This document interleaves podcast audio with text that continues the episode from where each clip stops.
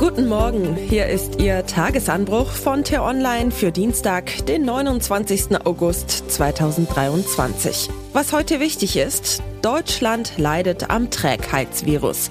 Wir brauchen endlich wieder mehr kollektiven Elan.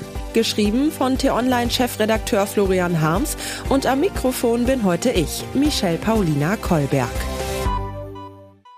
Früher war nicht alles besser, vieles aber schon. Selbst in schwierigen Zeiten herrschte in der Bundesrepublik Aufbruchsstimmung. Blick ins Jahr 1993.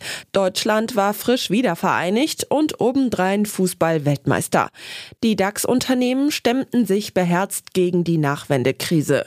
Der Bundestag beschloss die Großreform zur Entschuldung und Teilprivatisierung der Deutschen Bahn. Die Post arbeitete einigermaßen verlässlich und im Fernsehen lief der Straßenfeger, der große Bellheim mit Mario Adorf. Die Begeisterung des Publikums bei der Leichtathletik-Weltmeisterschaft in Stuttgart riss das ganze Land mit. Die UN belohnten sie mit dem Fairplay-Preis.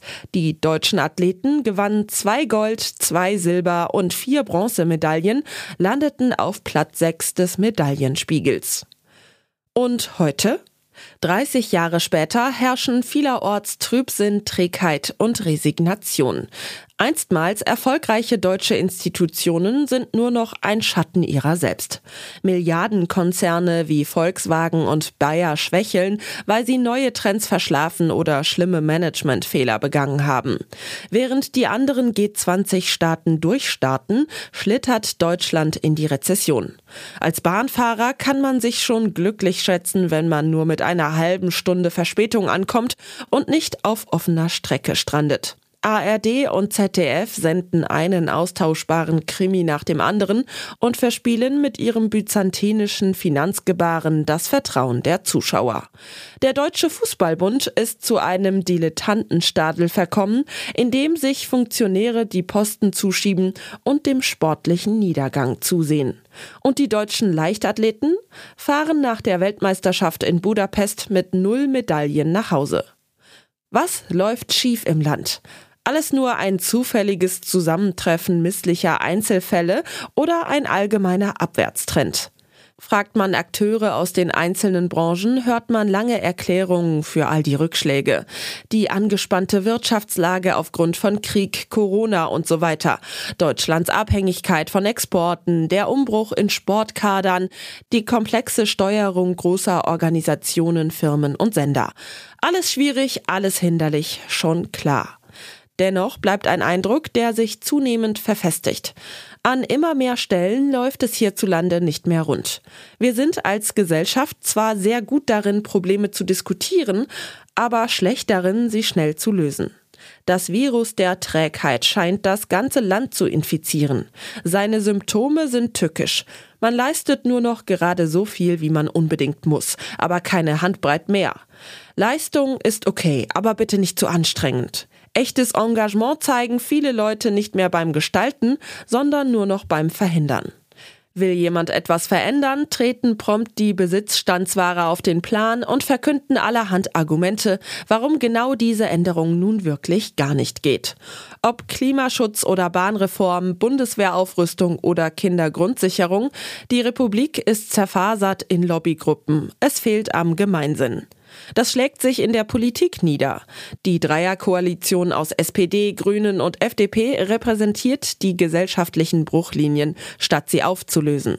Die Minister zanken sich lieber wochenlang öffentlich, statt zügig Kompromisse auszuhandeln. Und am Ende rufen alle nach einem Machtwort des Kanzlers. Das Kabinett, das sich ab heute zur Klausur im Schloss Meseberg bei Berlin trifft, besteht eher aus Gegnern als aus Partnern. Allein der Wille zur Macht zwingt sie zusammen. Deshalb ist dem Reformstau aus der Ära Merkel kein dynamischer Aufbruch gefolgt, sondern ein kleinlicher Dauerstreit. Wie gewinnt das Land wieder Elan? Es wäre falsch, die Antwort auf diese Frage allein Politikern zu überlassen oder nur die Eliten in die Pflicht zu nehmen.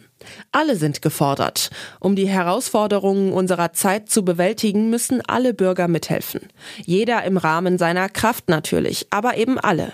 Mitreden statt Musern, Solidarität statt Egoismus, Pragmatismus statt Erbsenzählerei, Zuversicht statt Pessimismus, Anpacken statt Abwarten. Das ist der Modus des Aufbruchs. Die Haltung macht den Unterschied. Wenn die Mehrheit der Bürger das beherzigt, weht ein neuer Wind durchs Land. Aufbruch, Eifer, gute Stimmung. Die Erfolge kommen dann von ganz allein. Vielleicht sogar in den Stadien. Was heute wichtig ist. Aiwanger bringt Söder ins Bedrängnis. Ein antisemitisches Flugblatt wirbelt die bayerische Landespolitik auf. Zwar bestreitet Vizeministerpräsident Hubert Aiwanger, das von der Süddeutschen Zeitung zunächst ihm zugeschriebene Pamphlet aus den Jahren 1987-88 selbst verfasst zu haben. Dennoch bleiben viele Fragen offen. Gelegenheit, alle diese Fragen zu beantworten, bekommt der Freie Wählerchef heute Vormittag auf einer von Ministerpräsident Markus Söder einberufenen Sondersitzung des Koalitionsausschusses. Anschließend trifft sich der Ministerrat in der Staatskanzlei. Schlag 12 Uhr will der Regierungschef in einer Pressekonferenz über die Ergebnisse beider Sitzungen informieren. Und was ich Ihnen heute insbesondere empfehle, bei uns nachzulesen. Dank Klimawandel und Globalisierung breiten sich rote Feuerameisen weltweit aus.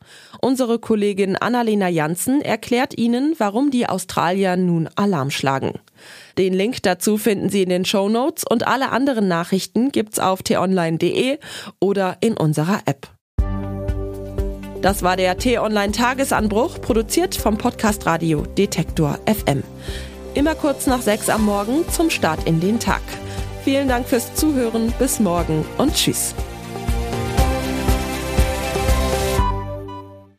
Ich wünsche Ihnen einen schönen Tag. Ihr Florian Harms.